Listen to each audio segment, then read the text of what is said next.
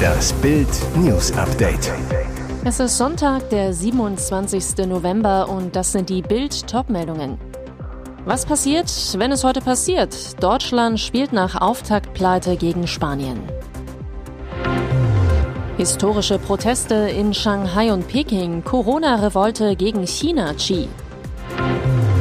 Sachsen-Anhalts Ex-Finanzminister gestorben, Trauer um SPD-Politiker Jens Bullerjahn. Was passiert, wenn es heute passiert? Wenn für Deutschland gegen 22 Uhr die WM faktisch beendet ist und wir Donnerstag nur ein sinnlos Spiel gegen Costa Rica ertragen müssen, für die Bundesliga wären die Konsequenzen überschaubar. Schlimmstenfalls sinkt das internationale Interesse an der Liga der Luschen. Die Serie A verkraftet schließlich auch, dass es Italien erst gar nicht nach Katar geschafft hat. Für die Bayern ist es am wichtigsten, dass die sieben deutschen Nationalspieler heil ankommen, zumal sie mit dem Kreuzbandriss von Lucas Hernandez schon ein schweres WM-Opfer gebracht haben. Ob Julian Nagelsmann und Oliver Kahn gar nicht so böse wären? Für die Psyche der Nationalspieler bedeutet ein WM-Aus eher nichts. Müller und Neuer werden sich trösten, dass sie es 2014 zu etwas gebracht haben. Bei manchen jungen Spielern scheint es zumindest so, als sei ihnen die Frisur fast so wichtig wie das Turnier. Merke, wer bei einer WM keine Leidenschaft zeigt, wird hinterher nicht leiden. Im Januar schleichen bestimmt keine seelischen Wracks durch die Liga. Ach, wir könnten im Dezember die Bundesligaspieltage 16 und 17 vorziehen, dann hätten wir eine echte Hinrunde zum Jahreswechsel, so wie immer. Oder passiert heute doch Großes, wir gewinnen und bleiben einfach bei der WM. Bis 2018 war das der Normalfall einer deutschen Nationalmannschaft, heute wäre es ein Wunder. Das hat es in China seit mehr als zehn Jahren nicht mehr gegeben. In der Millionenmetropole Shanghai sind am Samstag über 1000 Menschen gegen das kommunistische Regime und dessen knallharte Corona-Politik auf die Straße gegangen. Am Sonntag demonstrierten laut Augenzeugenberichten 200 bis 300 Menschen an der Tsinghua-Universität in Peking. Zum ersten Mal seit Jahrzehnten forderten die Demonstranten, die kommunistische Partei und Diktator Xi Jinping zu stürzen. Nieder mit der kommunistischen Partei, nieder mit Xi Jinping, riefen die Demonstrierenden in Shanghai in einem auf Twitter geteilten Video. Bisher war es undenkbar, dass der China-Diktator so scharf kritisiert wird. Erst recht, nachdem er sich im Oktober die absolute Macht in der Partei gesichert hatte und sich zum dritten Mal zum Herrscher krönen ließ. Die Polizei reagiert bisher ungewöhnlich milde auf die Proteste. Der niederländischen China-Korrespondentin Eva Ramelow zufolge haben Beamte die Demonstranten in zwei Gruppen geteilt und einige von ihnen festgenommen. Trauer um SPD-Politiker Jens Bullerjahn. Der ehemalige sachsen-anhaltische Finanzminister ist tot. Er starb im Alter von 60 Jahren in einem Krankenhaus in Eisleben an den Folgen einer schweren Erkrankung. Das bestätigten ein Regierungssprecher sowie Bullerjans früherer Staatssekretär Jörg Felkner der deutschen Presseagentur. Zuerst hatte die Mitteldeutsche Zeitung über den Tod des Politikers berichtet. Bullerjan war von 2006 bis 2016 Finanzminister.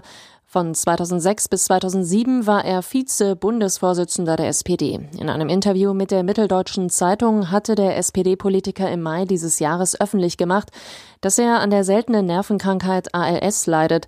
Dabei handelt es sich um eine nicht heilbare Erkrankung des Nervensystems. Das ist eine Besonderheit meiner Krankheit.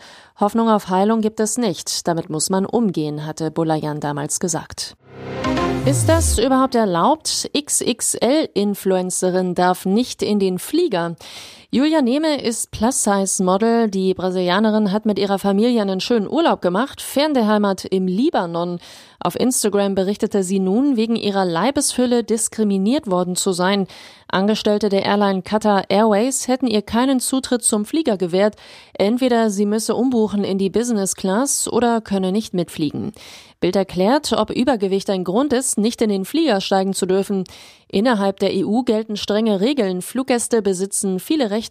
Allerdings gilt, dass nach EU-Recht Passagieren der Zutritt zum Flugzeug verweigert werden darf, wenn vertretbare Gründe für die Nichtbeförderung gegeben sind.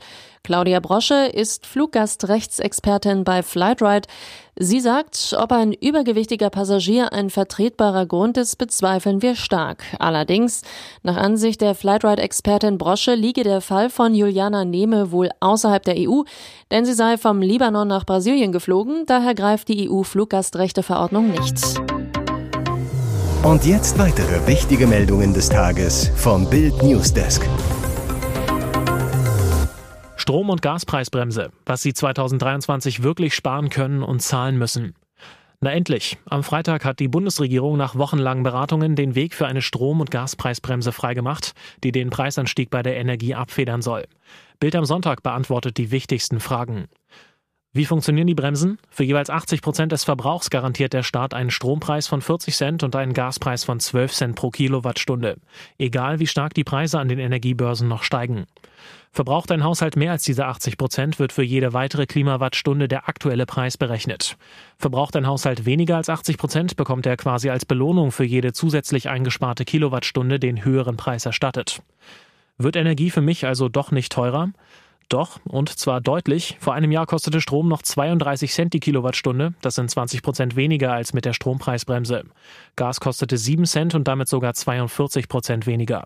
Um beim Gas im Vergleich zur Vorjahresrechnung nicht draufzuzahlen, müsste ein Haushalt 37 Prozent weniger verbrauchen.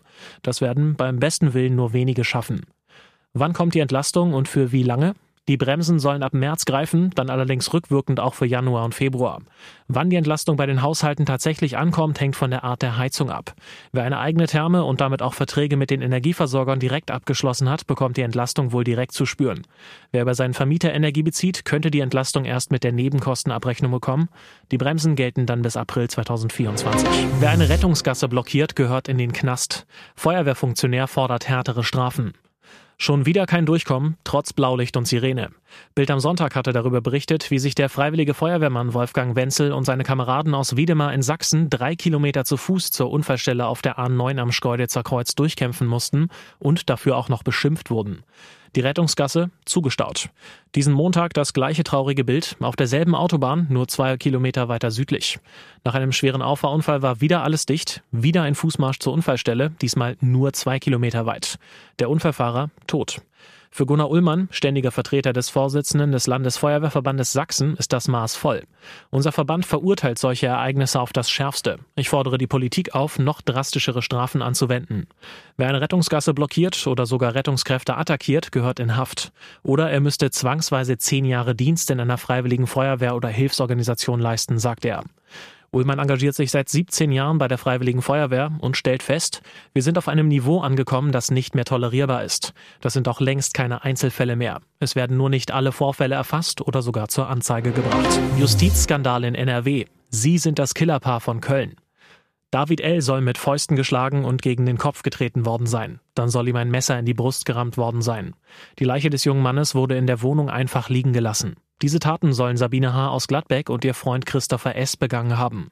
Das Paar muss sich derzeit wegen des Todes von David L. vor dem Landgericht Essen verantworten. Der Staatsanwalt ist sich sicher, das Paar hat David L. in seiner Essener Wohnung über einen längeren Zeitraum misshandelt, sodass er am 22. Juli 2021 starb. Seine Leiche wurde erst rund vier Wochen später gefunden. Nachbarn hatten sich bei der Polizei über den Gestank im Haus beschwert. Es soll nicht die erste grausame Tat des Paares sein, das aus dem Drogenmilieu stammt. Bereits im Frühjahr 2020 sollen Sabine und Christopher eine Person getötet haben. Der Tatort diesmal Köln. Das Opfer diesmal Sabrina H., eine junge Frau aus dem Schwarzwald. Das Vorgehen der beiden nahezu identisch. Die Staatsanwaltschaft erhob Anklage wegen Körperverletzung mit Todesfolge. Haftbefehle wurden jedoch nicht ausgestellt. Warum? Laut einem Sprecher des Kölner Landgerichts habe es dafür keinen Anlass gegeben. Und so zog das Paar unbehelligt weiter in die nächste Stadt. In Essen kamen Sabine und Christopher in der Wohnung des zweiten Opfers unter, David L. Laut Anklage der Essener Staatsanwaltschaft machten sie den jungen Mann gefügig, bis es am 22. Juli zu dessen Tod kam.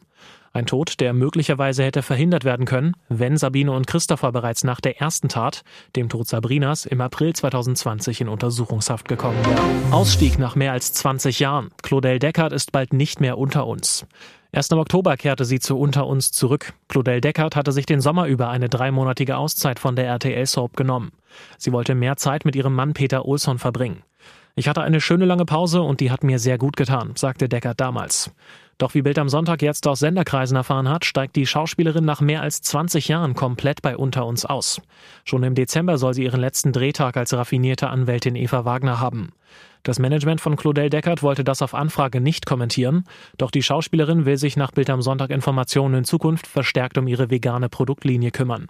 Und bei Unter uns soll auch schon Ersatz parat stehen. Seit Anfang Oktober ist Bettina Langehain als Jurastudentin Stella Richter zu sehen. Die kommt beim Publikum offensichtlich so gut an, dass ihre Rolle nun ausgebaut werden soll. Und nur noch eine Werbung in eigener Sache. Passend zum Black Friday kannst du dir jetzt nur für kurze Zeit zwölf Monate Bild Plus, das digitale News-Abo von Bild, zum Sonderpreis von nur 19,99 Euro statt 79,99 Euro sichern. Entdecke jetzt das grenzenlose Bilderlebnis mit uneingeschränktem Zugriff auf alle Inhalte von Bild.de, Sportbild.de sowie der Bild-Apps. Mehr Infos gibt es unter Bild.de slash Alexa.